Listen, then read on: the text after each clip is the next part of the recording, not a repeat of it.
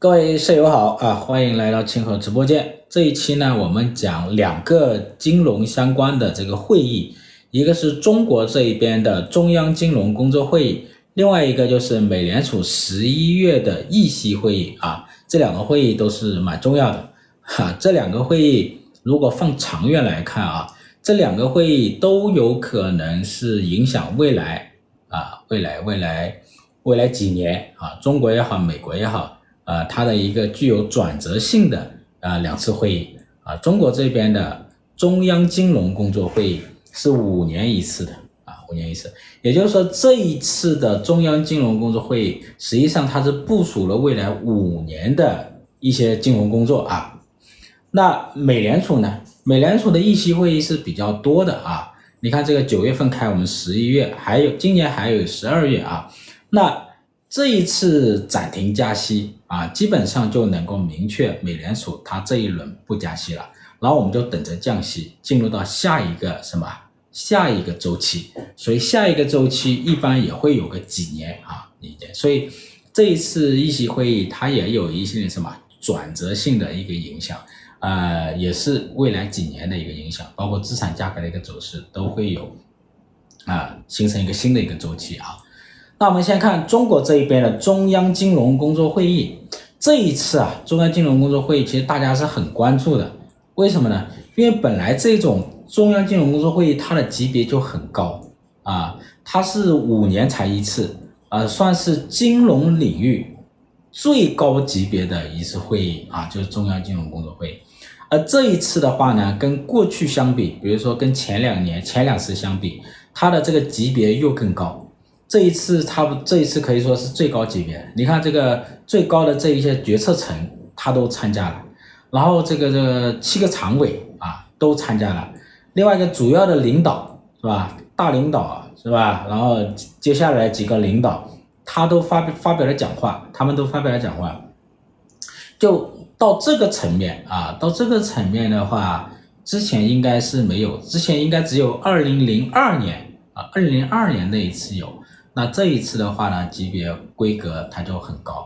另外一个的话呢，今年说这个非常重视这个金融系统的一个整顿，所以整金融系统的一个整顿呢，搞得大家呢就是心里是吧没个底，所以大家也很关注这一次这金融工作会后面金融系统会怎么整，是吧？怎么整呢？某种程度上，它就决定了金融市场它会怎么走。那接下来呢，我就从几个方面来分析啊。第一个就是，呃，这一次金融工作会议啊，就标志着这个中央对金融系统的领导和管控啊，全面的加强，就金融系统的权力和资源啊，呃，全面的统一集中和加强。过去几次啊，过去五次这个金融工作会议。它都叫全国金融工作会议，这一次叫中央金融工作会议，它有两个词不一样，是吧？就是两个字不一样，全国和中央。那全国和中央啊，它表面上是，它是不一样的哈，它的概念不一样的，大家可以体会一下啊。比如说，国务院啊召开的这个这个金融工作会议，可以叫全国金融工作会议。知道吧？但是呢，不能叫中央金融工作会议，大家懂这意思吧？所以这一次叫中央金融工作会议是由什么？中央，哼，这个政治局是吧？啊，组织召开、主持召开这一次这个会议，所以它的这个级别不一样。然后咳咳 由这个中央对金融系统的这个全面的领导和这个什么和掌控啊，所以这一次会议，我们通过他的这一个通稿、新闻通稿，我们就可以看到这些话啊，叫做加强党中央对金融工作的集中统一领导，做好是做好金融工作的根本保证啊，根本保证。那过去大概是今年三月份啊，这个在这个党和国家机构的这个改革当中啊，也设立了一些机构啊来管控。比如说，最高级权力机构叫中央金融委员会啊。我们知道，财政领域有一个什么中央财政啊，中央财经委员会是吧？现在呢，金融领域又设立一个叫中央金融委员会，所以一个财政，一个金融啊，两手抓啊，两手都很硬，大家懂这意思吧？啊，那这个中央金融委员会呢，是金融系统的最高的一个领导机构啊，是对金融工作啊，它是统一管控、统一领导啊、统一指挥，然后呢。然后呢，又还设立了一个什么部门呢？设立了一个叫做中央金融工委。这中央金融工委是什么呢？它是专门负责金融系统的党的工作啊，比如说怎么个政治建设、思想建设、组织建设，还这个作风建设啊、纪律建设啊，反正就是啊，党管金融党的工作啊。它要求这个金融系统啊。提高政治站位，啊，什么叫政治站位？啊，你们有有有有这个系统的人应该清楚啊。然后呢，在下面呢，又再接下来呢，又设立了一个部门，就是国务院。国务院设立一个叫国家金融监督管理总局。这个总局啊，它是原来的这一个银保监会是吧？银保监会它改组的，然后呢又。加入了其他的行政职能，然后就形成了这个国家金融监督管理总局。这个总局呢是设在国务院的啊，所以我们现在的这个金融系统在国务院里有这个国家金融监督管理总局啊，央行、证监会啊，主要是这样子。那这个国家金融监督管理总局呢，它其实是一个金融监管、金融工作的它的一个执行机构。啊，大家懂这意思吧？啊，所以我们可以看哈，从这个中央金融委员会，再到中央金融工委，是吧？再到国家啊，国务院里面的国家金融监督管理总局啊，下来的话，它是这个党加强了对金融系统的这个管控，包括对金融权利和资源的一个掌控啊。呃，这是第一个。啊，第一个，它这个相当具有标志性啊，相当具有标志性。第二个就是，接下来呢，就国有大型金融机构啊，它可能会进一步的增强，啊，进一步增强。那这一次会议，它的一个主题叫做金融高质量发展，是吧？怎么理解这个金融高质量发展？什么叫高质量发展？啊？所以这个会议上说，这个金融是国民经济的血脉，以前叫金融，金融是国民经济的血液，是吧？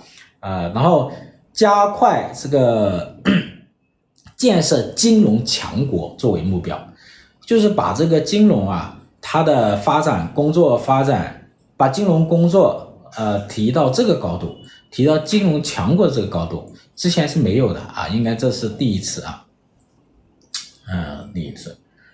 然后我觉得这样子呢，就是这样子表达，它没有什么问题啊。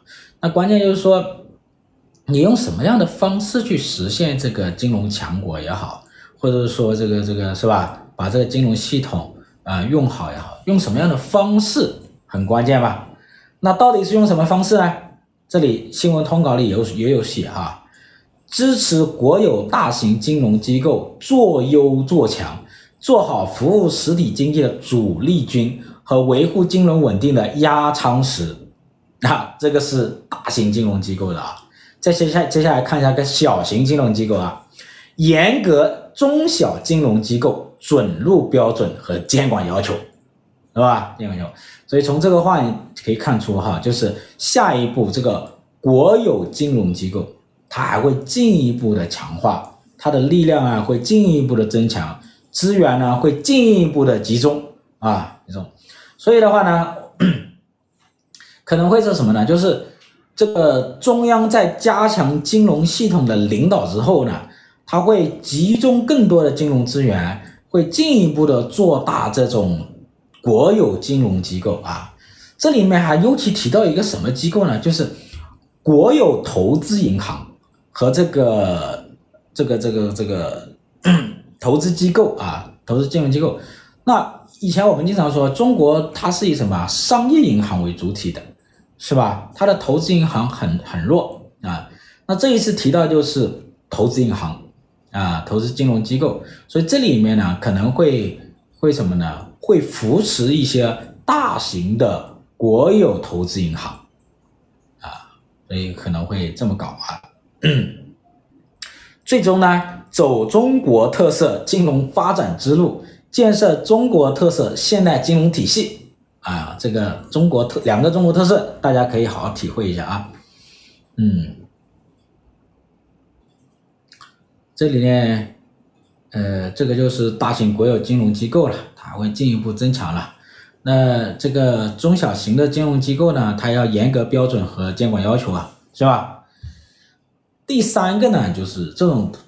金融风险这个底线思维啊，它会更加强烈，就是一直说什么金融整顿、金融风险化解，所以接下来呢，这个金融整顿呢，它应该还是刚刚开始哦，啊，大家要做好准备啊，才刚刚开始啊，所以下一步，那下一步到底整顿啥呢？你看这个 P2P 也没了，是吧？私募基金也整得差不多，是吧？那这个金融，中国这个金融系统大部分都是国有的，那你接下来整什么呢？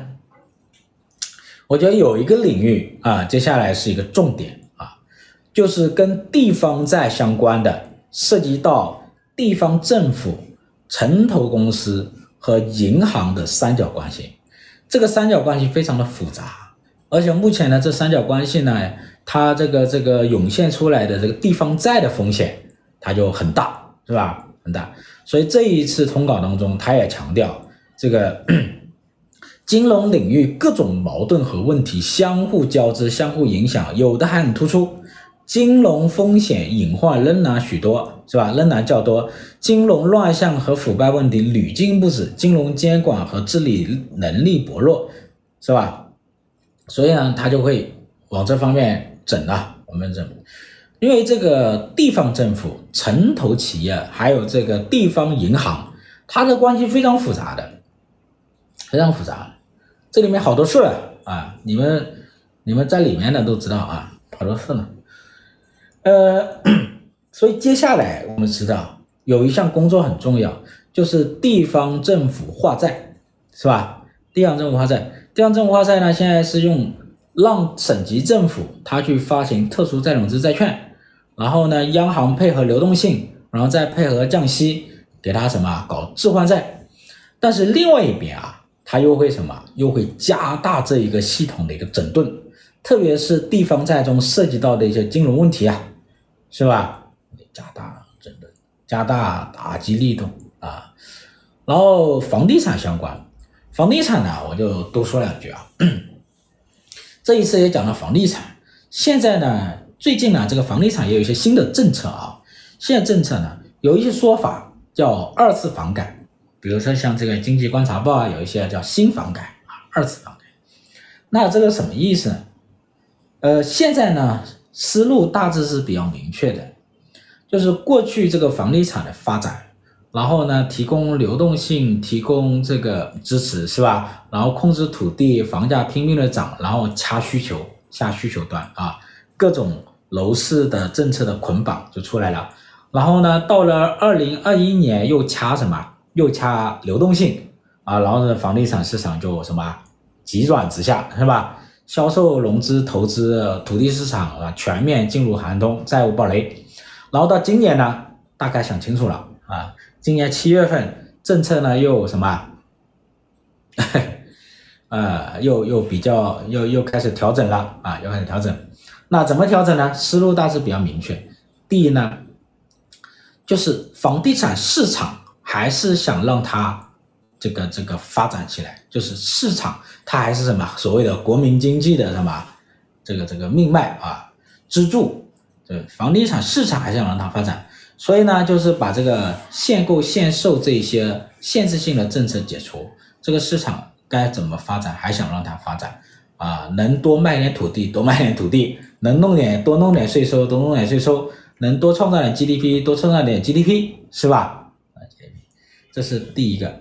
第二个的话呢，就是保障房啊，保障房，市场呢归市场，什么煞的归什么煞啊。那保障房有没有什么什么一些新的思路呢？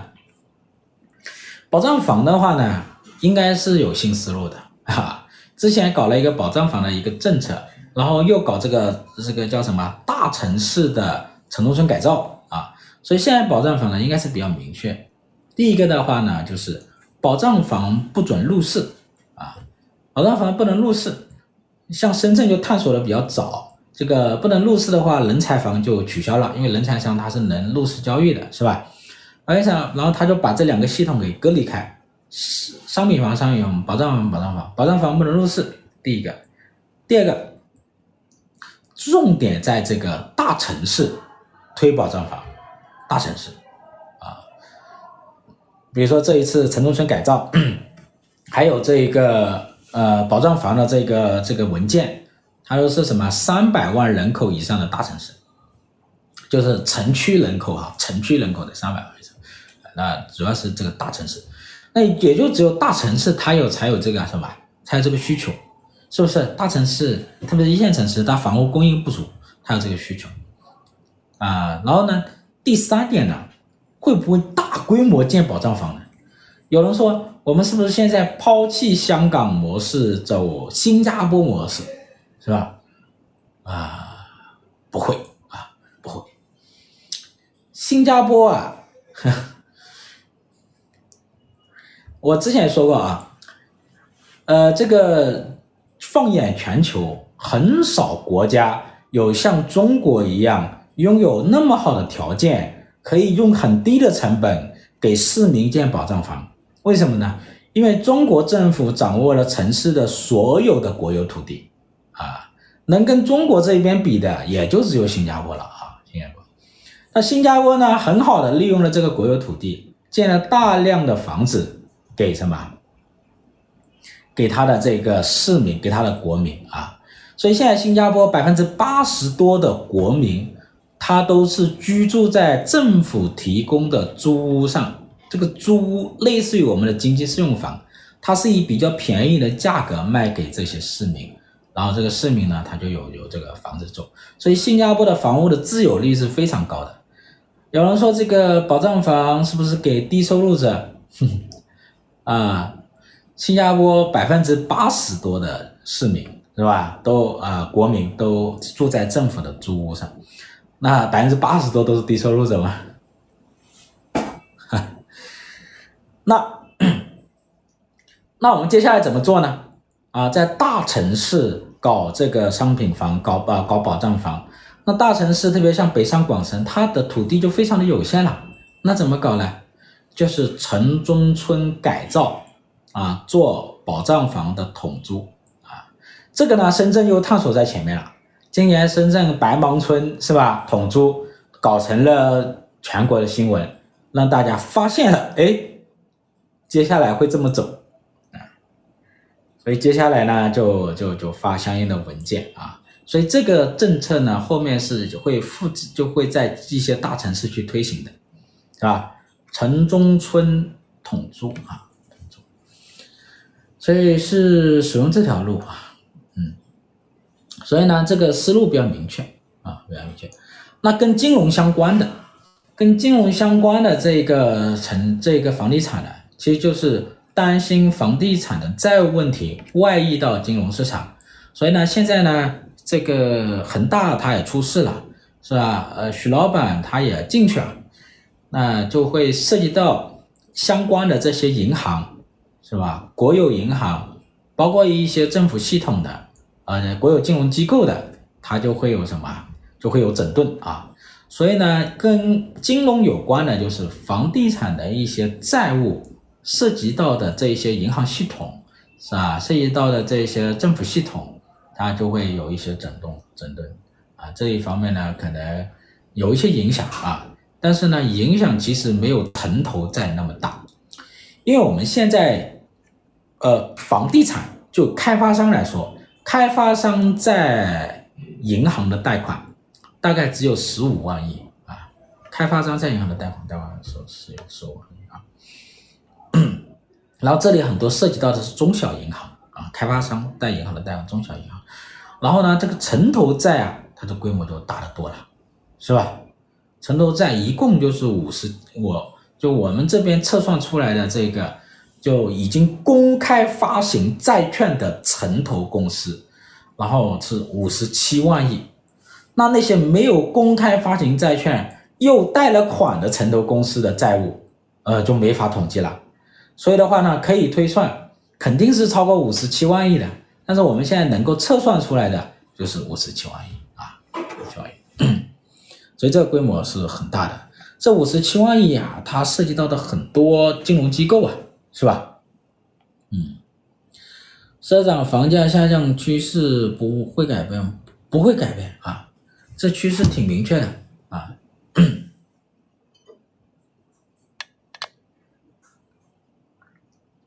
非标债务啊，对，非标债务。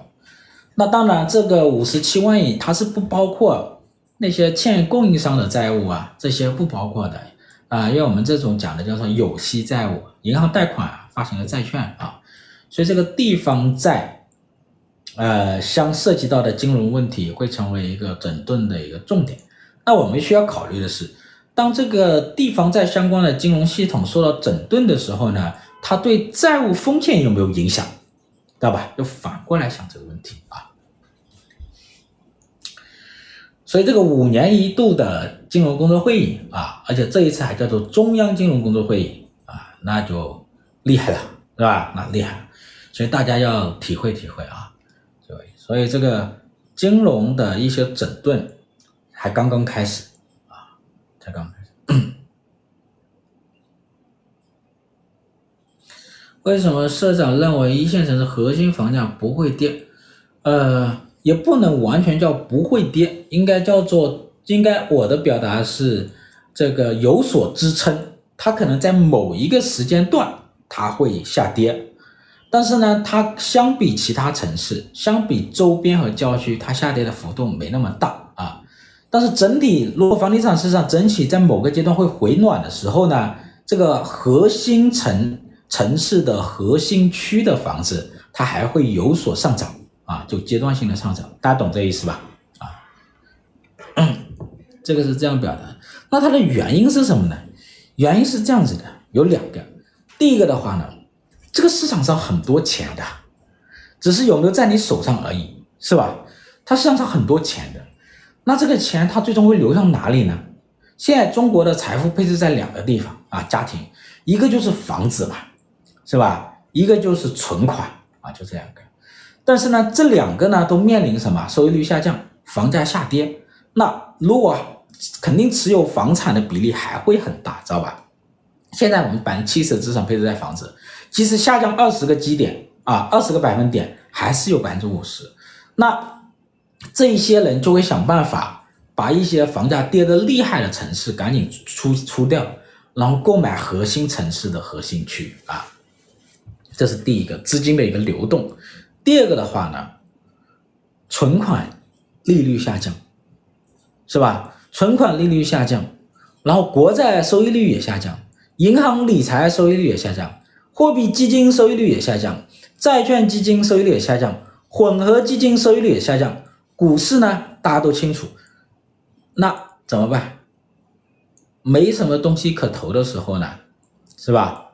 哎，很多可投的时候呢，那一部分钱放银行，把握它的流动性；另外一部分呢，就可能会买核心城市的核心区，做防御性投资啊，大概也就这样子，主要这两个原因啊。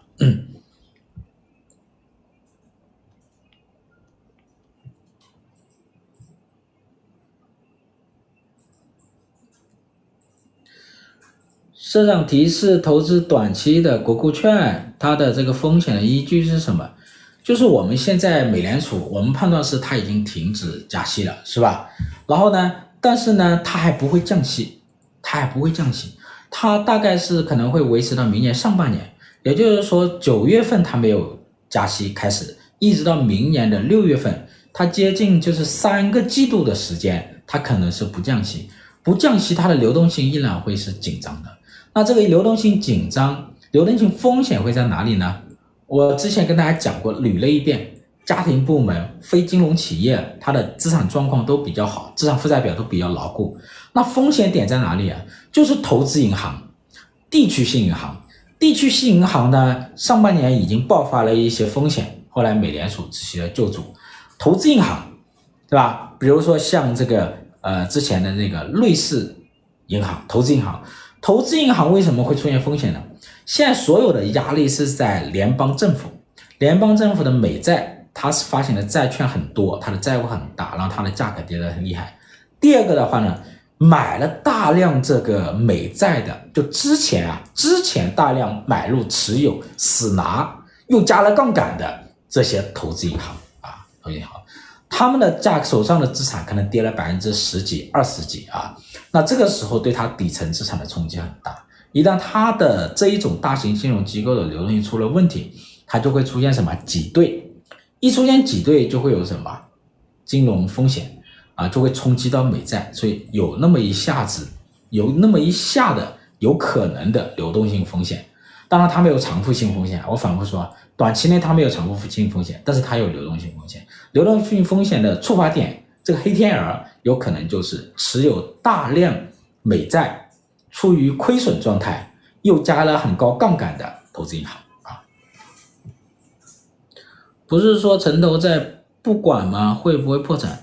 城投在管了呀，这可能好久没看政策了啊。七月份开始就说这个。一篮子化债啊，企业化债，然后呢，到这个十月份就大规模发行这个特殊再融资债券，这个大概是现在已经超过了一万亿了啊，这个就会去置换债务，然后也会帮助地方政府增加更多的什么债务的一个融资啊，来缓解它的债务风险啊。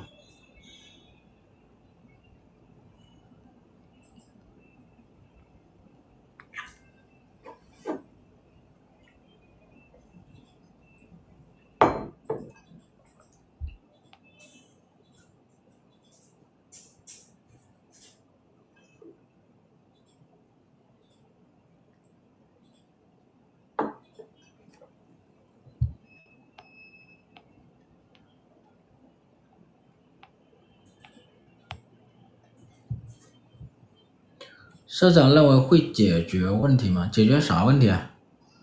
是吧？解决啥问题？茅台涨价是在缓解地方债务吗？现在贵州省的这个债务啊，你可别说哈，它是靠茅台在这里给它顶着啊。我假设啊，假设你现在把茅台从贵州拿掉啊，拿掉，你看贵州的债务有没有风险啊？它的债券价格会怎么跌？是吧？啊，所以呢，这个中特估的思路呢，也有这方面的考量啊。中特估的思路，嗯嗯。接下来呢，我讲一下这个美联储的议息会议啊，简单讲一下啊。人民币利率继续下行，汇率怎么稳定啊？呃，汇率的话呢，现因为我们现在的汇率呢，它实际上是这个管制汇率嘛。资本管制嘛，它这个汇率的，首先呢，资本是一个管制，资本管制是控制汇率最重要的一种，是吧？它一种手段。假如现在这个资本管制放开，哈，啊、呃，大家就知道结果啊。所以现在呢，它不让你去去兑啊，你卖房子，你卖了房子，比如说在深圳你卖了一千万，对吧？你怎么怎么怎么？怎么把它是吧？把它换成，比如说换成纽约的房子、加州的房子，你怎么换？是吧？当然你涉及到一个换汇的问题，所以这个资本管制它是一个很重要的一个手段嘛。另外就是汇率干预，汇率干预的话呢，有很多种方式，比如说有正常的操作，通过美元去买卖去交易，因为我们这离岸人民币它的这个市场不是特别的大啊，规模不是特别大，一两万亿啊。然后再按的话呢，这个银行又有定价权啊，所以它有它的管制手段。另外一个就是行政干预了，你比如说对于这些交易商进行警告啊，开会打击非法交易，是吧？这些都是都是都是啊，你你你想要什么手段都会给你哈，工具箱满满的是吧？不要去担心没有工具啊，工具箱始终都是很满。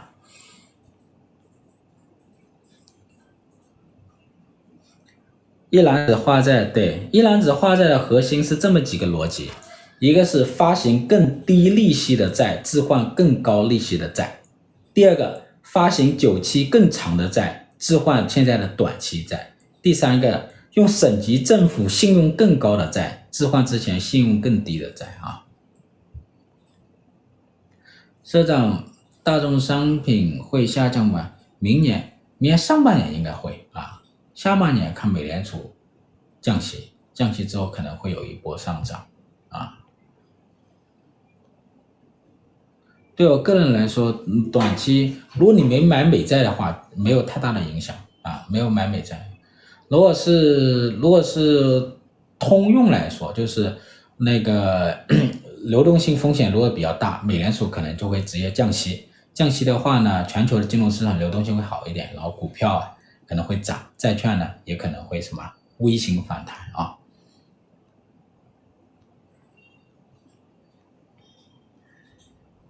市场明年哪些板块会先走？我不知道哎。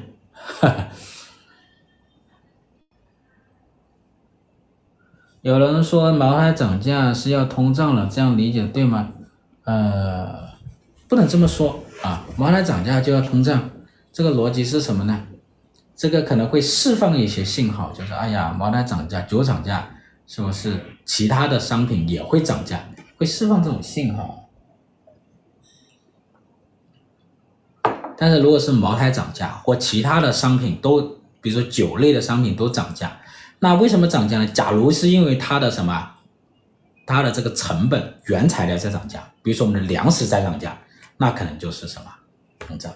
所以我们要搞清楚它为什么涨价啊。嗯，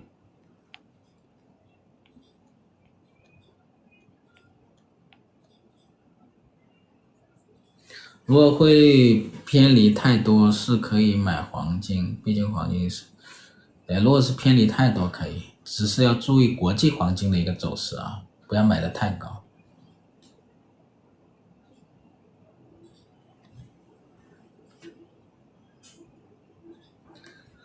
呃，如果你不加杠杆，就说你买短期美债、国库券的，你不加杠杆没有大影响啊，你就拿着嘛。你不加杠杆，你拿着你也可以拿吃它的什么票息啊，这没有影响的。会有影响的主要是加杠杆的啊。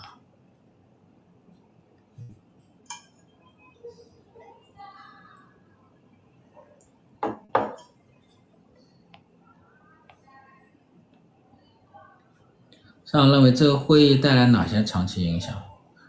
呃，金融资源和，权力的收紧，是吧？金融整顿有一些系统，那金融资源的一个分配，呃，你比如说贷款，各方面，然后金融投资银行，那他们的这种权力会更大，资源更多，他们的投资啊、总结一句话吧，你看他们表演啊，因为。这种金融资源收收上去之后，那，是吧？那它这个市场配置方面呢，就更弱了，是吧？行政配置啊，各嗯这种配置就会更强一些。美元汇率到阶段性高点，到到阶段性高点了，接下来就是美元联美联储它不加息的话，美美元。它处于这个样一个比较高的高位了，呃，如果美美元指数接下来还会涨，就只有是因为其他货币更弱，比如说欧元更弱，英镑更弱，它遇到什么问题，然后它推它上涨。但从美联储加息这个角度，它差不多已经最高了。当然，金融市场的一些风险可能也会让它美 美元可能更走强。比如说八九十三个月，股票跌是吧？跌了三个月。然后这个债券跌了三个月，最后呢，美元指数呢，它反而是有点上涨，是吧？一度涨到了一百零七。这里还要说一下是欧洲啊，特别是像德国、法国，它的这个通胀率下滑的其实是超市场预期的，这两个月下滑的比较厉害，下滑比较厉害呢，说明什么呢？呃，欧洲那边加息呢，它也在。它也它它也马上要停了，然后说明它的经济衰退的比美国更厉害一些啊，所以这可能也会反推美联啊，就就反过来下反过来呢，这个呃支撑美元指数啊，支撑美元指数。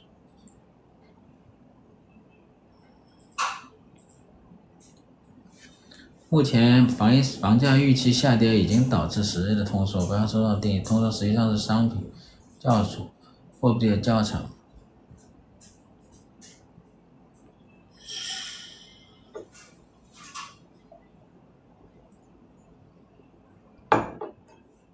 老师可以现在兑换美钞吗？看你的目的是吧？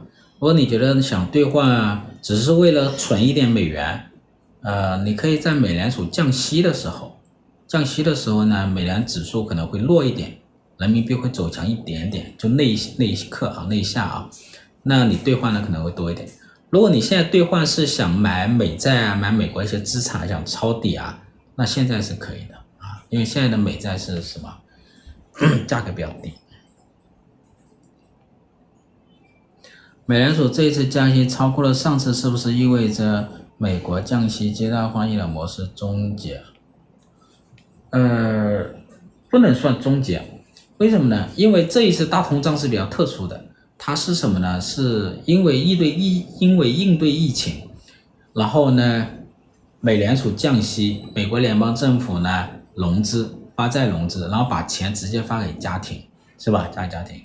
那下一轮降息，如果不会出现这种突发情况，下一轮降息也好，量化宽松也好。还是是把更多的资金会引入到金融市场，特别是量化宽松购债嘛，所以的话呢，呃，美国降息，金融市场还是会涨啊，还是会涨。